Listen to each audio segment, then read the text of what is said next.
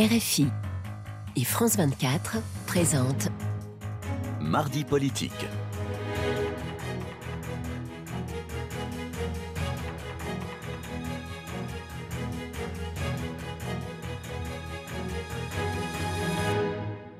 C'est l'heure de mardi politique sur France 24 RFI. Bonsoir Frédéric Rivière. Bonsoir Rosine, bonsoir à tous. Et ensemble nous recevons Hubert Védrine, ancien ministre des Affaires étrangères. Bonsoir à vous. Bonsoir. Et merci d'avoir accepté notre, notre invitation. Alors Joe Biden sera demain en Israël. Comme Emmanuel Macron, le président américain a demandé aux Israéliens de doser la riposte en termes de vies humaines sur Gaza, vient-il, un, s'en assurer? Et que faut-il attendre des, des Américains? Au-delà de la réaction aux événements immédiats dans les heures qui viennent, hein, je voudrais quand même redire tout de suite que j'ai été mêlé dans ma vie au pouvoir, disons, Ah, à des centaines d'heures de réunions autour du processus de paix Hmm. que j'ai on connu. va en des- parler, on va en parler de Oui, mais quand même, j'ai dit, parce que ça éclaire tout le reste. Oui. Hmm. Et moi, je suis en état de, de rage absolue parce que oui. le processus de paix pendant des décennies, saboté méthodique, méthodiquement, avait pour but d'empêcher ça. Normalement, ça devait jamais arriver. Les abominations du Hamas, les batailles urbaines qui vont avoir lieu, etc. etc. Donc j'ai ça quand même, euh, Hmm, on hmm. ne peut pas commenter d'un point de vue abstrait, même d'anciens ministres. vous voyez. Après, on peut parler des autres questions, mais c'est ça qui est en fond. Mais que faut-il aujourd'hui attendre d'eux s'ils se sont plantés sur toute la ligne Visiblement, c'est ce que vous êtes en Non, train mais de il- dire. ça dépend qui. Il y a des gens qui ont saboté activement, il y a des gens qui ont laissé faire, il y a des gens qui ont été lâches, tout ce qu'on veut.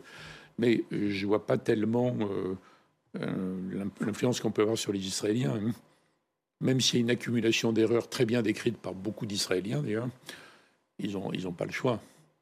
D'ailleurs, le- l'ancien patron du Shin Bet, euh, Ayalon, disait il y a quelques jours, on va être obligé d'entrer, alors qu'il est très très critique sur tout ce qui a conduit à ça. Donc, ils sont obligés d'entrer. Euh, Qu'est-ce qu'on peut leur dire? Faudrait faire comment Comment on fait techniquement pour éradiquer la, la branche armée du Hamas Alors dans Gaza? c'est ça, c'est l'objectif affiché par Israël. Éradiquer. Est-ce Oui, que ça a du sens, cet objectif? Oui, non, mais ils n'ont pas d'autre choix là.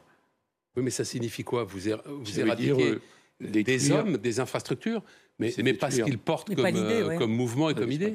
Détruire tous les gens qu'ils ont repérés depuis des années. Ouais. Alors, je pense que la plupart des chefs ont fichu le camp. hein.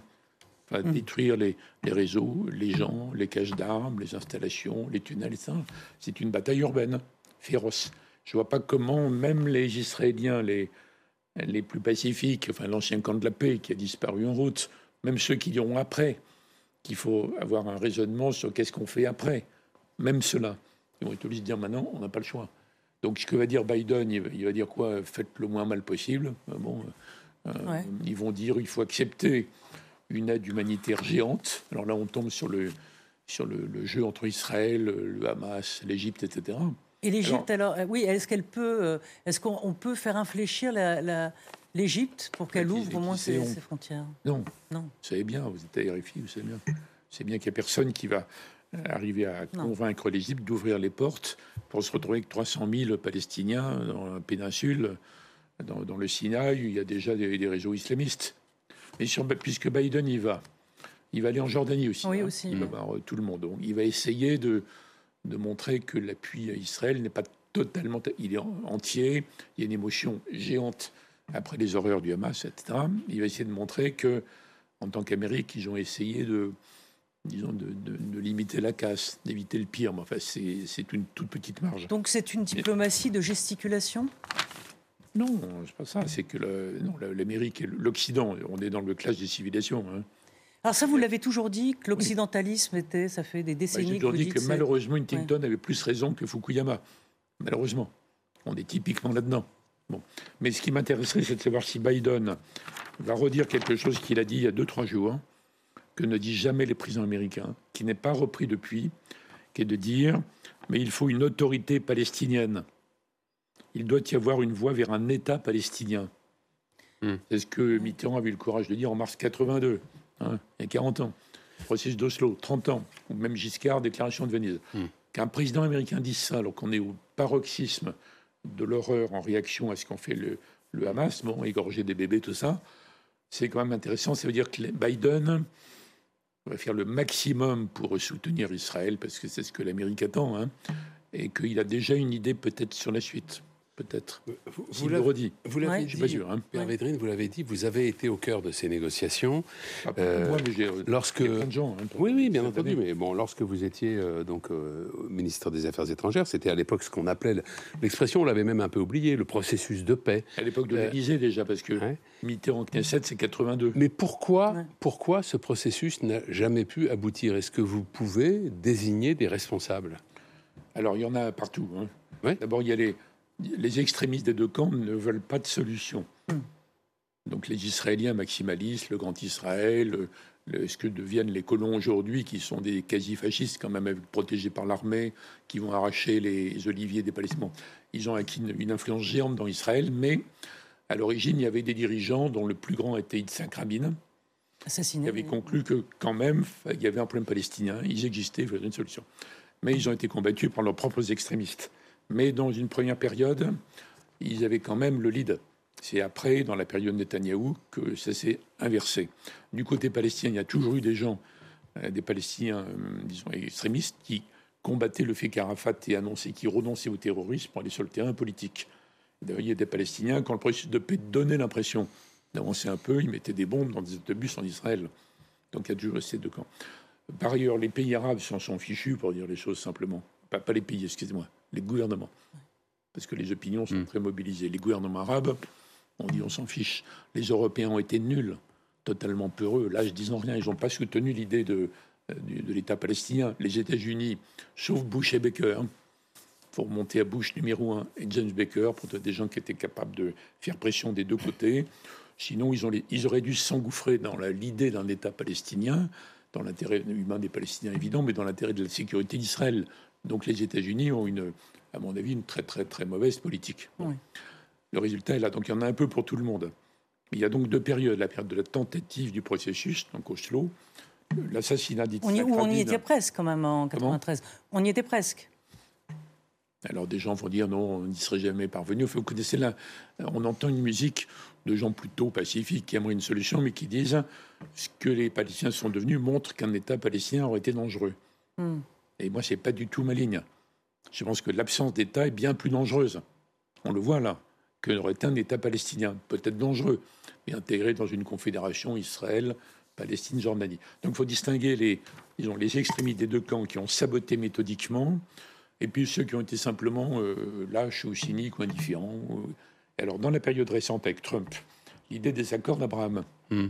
c'était l'idée que tout le monde s'en fiche des Palestiniens, donc les gouvernements arabes vont se rapprocher d'Israël, et ça permettrait d'oublier la question palestinienne en mettant de l'argent, bien sûr, mais euh, aucune dimension politique. Et c'est précisément, à mon avis, parce que l'Arabie se rapprochait de ça, sans parler vraiment de la question palestinienne, sauf à la marge, que l'Iran en a profité. Je ne crois pas que le Hamas ait pu agir de façon autonome. Or, on a laissé Gaza se transformer en espèce de, de bombe à retardement. On a fait ça sur un plateau où Hamas et l'Iran. Ouais. Mais Mais- je crois que c'était déclenché pour Ouais. bloquer ça. Mais vous, vous dites que les États-Unis On ont été très mauvais, en fait. euh, Globalement, oui. Oui, mais ils ont Sauf- été, sauf ils ont été mauvais ou ils ont été euh, cyniques? Non, parce que en Vous dites qu'ils privé- comprennent rien. Non, vous dites dans une ça, interview? Ça dépend qui.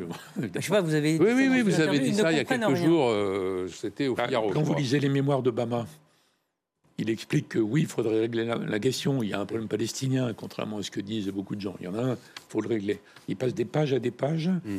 pour expliquer qu'il était paralysé, qu'il pouvait rien faire. Quand on lit euh, les mémoires du George Bush le père avec le général Scowcroft, c'est quand même plus, plus engagé. Il aurait voulu aller dans la ligne euh, Mitterrand, devenue la ligne européenne. Mais bon, il, il- il était coincé. Donc il y a une sorte de paralysie.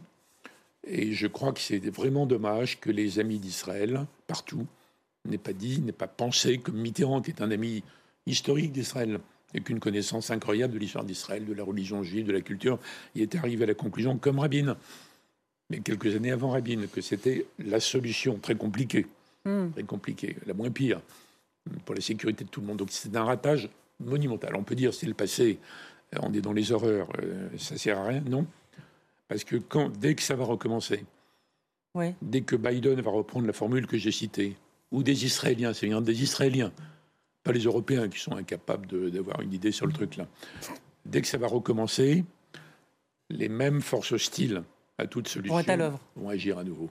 Mais justement, est-ce que là, on n'est pas arrivé, comme vous l'avez dit, au, au paroxysme de l'horreur Et euh, dans le fond, euh, on n'est pas au- tout le monde n'est pas arrivé au bout d'un système. Parce que Gaza, euh, la ville de Gaza est détruite, euh, ça va être bombardé. Elle Si les Israéliens, effectivement, viennent à bout du Gaza, Hamas, oui.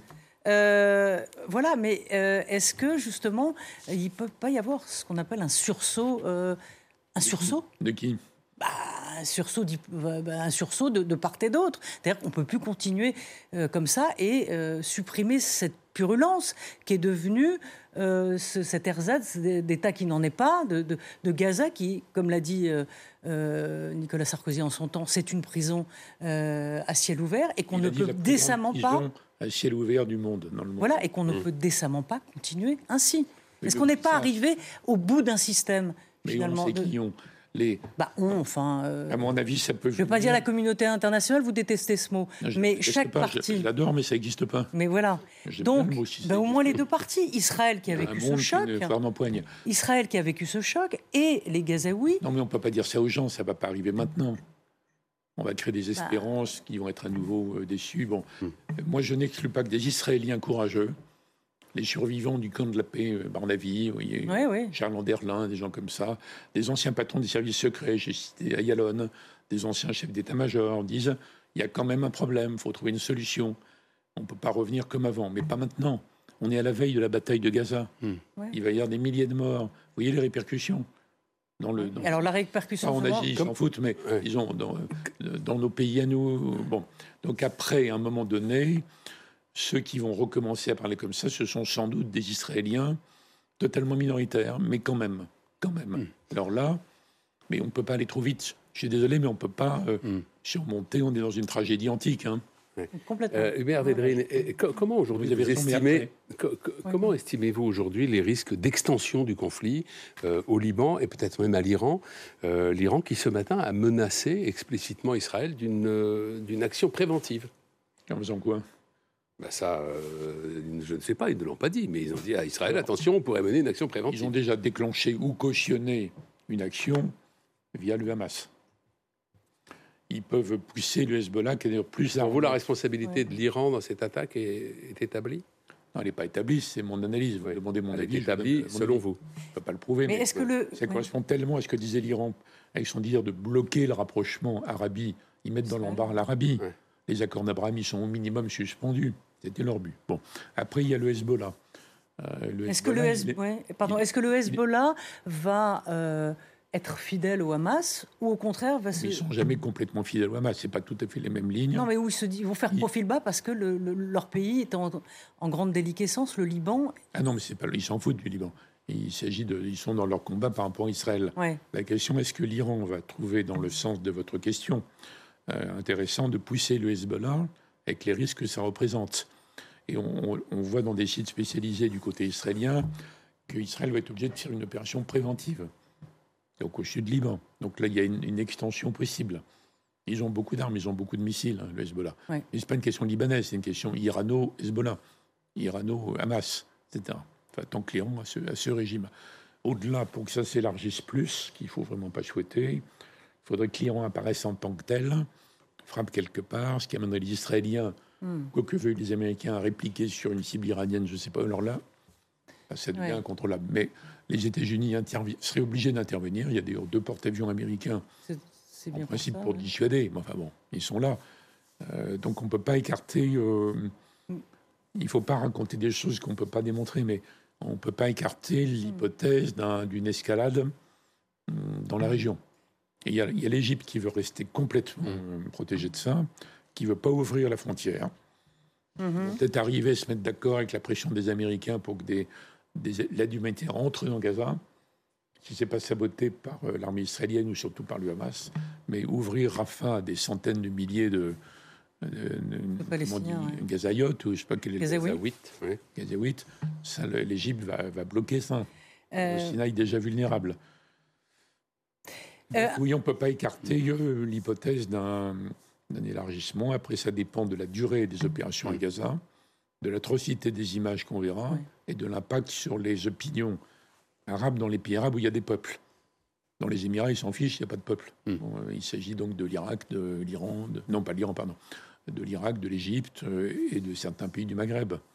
Euh, Et on n'en sait rien. On- C'est plusieurs hypothèses là qu'on met en avant. Euh, Je ne vais pas vous laisser partir sans vous poser une question sur la visite euh, de euh, Vladimir Poutine, hein, qui semble bien profiter de, la situation euh, en, Chine. Donc, il, euh, va voir le, président euh, chinois. Est-ce que c'est une façon de défier euh, les États-Unis et d'avoir un, axe, de, de- montrer effectivement l'axe euh, anti-occidental? Est ça fait des années, des années que l'organisation de Shanghai ou les BRICS, disons, travaillent à un monde post-occidental.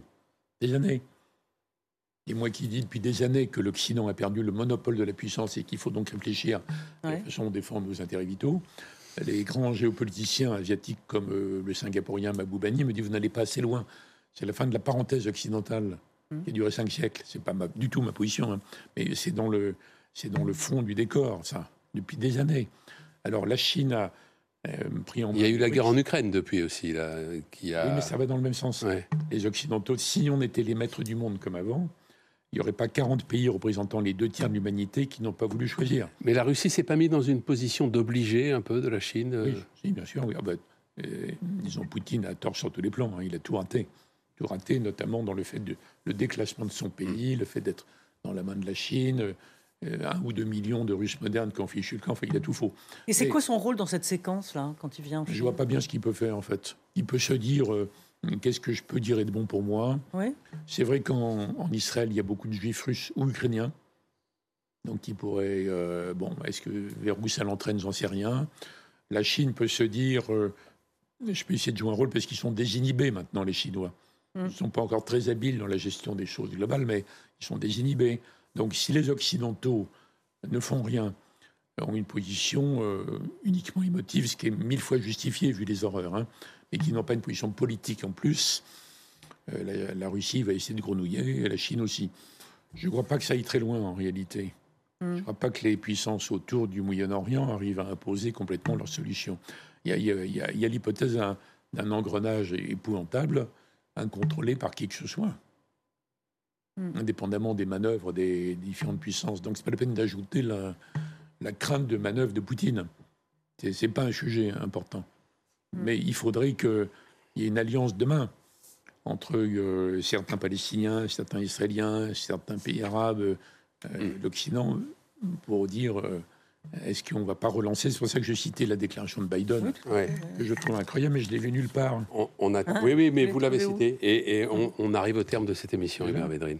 Et oui. Ça passait très Bon, vite. bref, Mais euh, nous sommes d'accord. Avec vous, c'est trop bref. Merci. Merci beaucoup, merci à vous et merci à Flore Simon d'avoir préparé cette émission. Merci à toute l'équipe technique.